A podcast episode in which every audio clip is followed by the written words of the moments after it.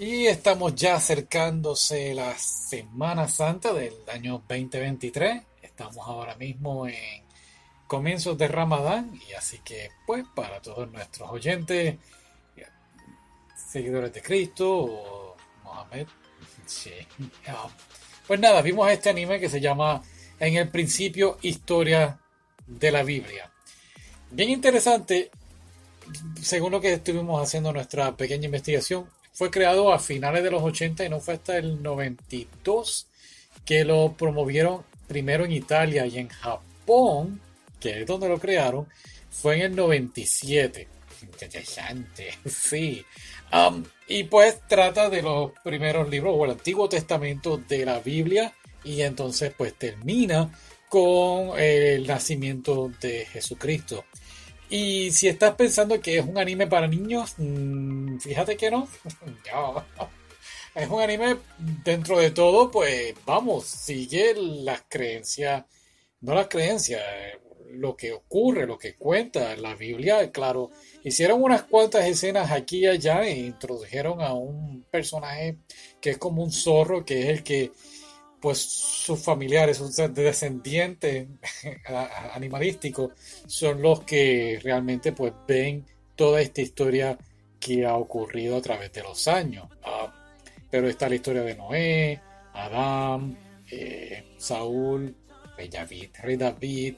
Están todas las historias ahí. Y cuando digo David, es David contra Goliat. Y si piensas que es como no, y le va a cortar la cabeza a Goliat y no vamos a ver nada, no, se lo presentan como es, sí, eh, inclusive, no, no, no, eh, Moisés, cuando lo ponen en la canasta que va donde la hija del faraón, entonces la hija del faraón lo recoge, ven mujeres pues con sus vestimentas que yo digo, wow, esto, y, ahí es donde tengo el problema, ¿sabes?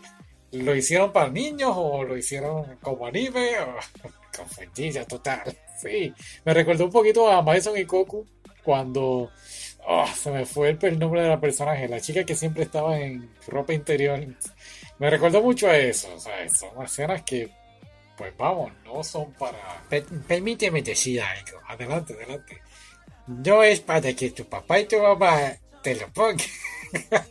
sí, no es que, oh hijo, Hoy estoy dispuesto a ver un anime contigo. Oh, de la Biblia, excelente. No, tú sabes qué, no. Sigue con películas de Makoto Shinkai o Studio Ghibli.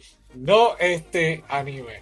Pero nada, vamos, vamos, un poquito más serio. Si eres realmente eh, cristiano, eh, judío, creo, o vamos, musulmán, eh, está muy bien, está muy bien hecho. Es, como dije, fiel a la, palabra que está escrita en la Biblia, en el Antiguo Testamento. Y al principio, de, digo, en el Nuevo Testamento, pues no hicieron nada excepto el nacimiento de Jesucristo. Y creo que es una manera muy buena de cómo terminar este anime. No sabes, se fueron en algo, pues tampoco se quisieron ir más allá y crear, entiendo yo, algún tipo de, no sé, incomodidad entre distintas ramas religiosa. Creo que el principio está muy bien hecho. Eh, creo que hay un anime, lo discutimos aquí el año pasado, creo que se llama Los Últimos Días. Sí, los, Últimos Días es un anime, pues creo que es bien corto, creo que eran 13 minutos. Y es pues la última, no los últimos días, últimas horas, últimas horas. Y son las últimas horas de Jesucristo. Eso está un poquito, me recuerda un poquito la pasión de Cristo, la película.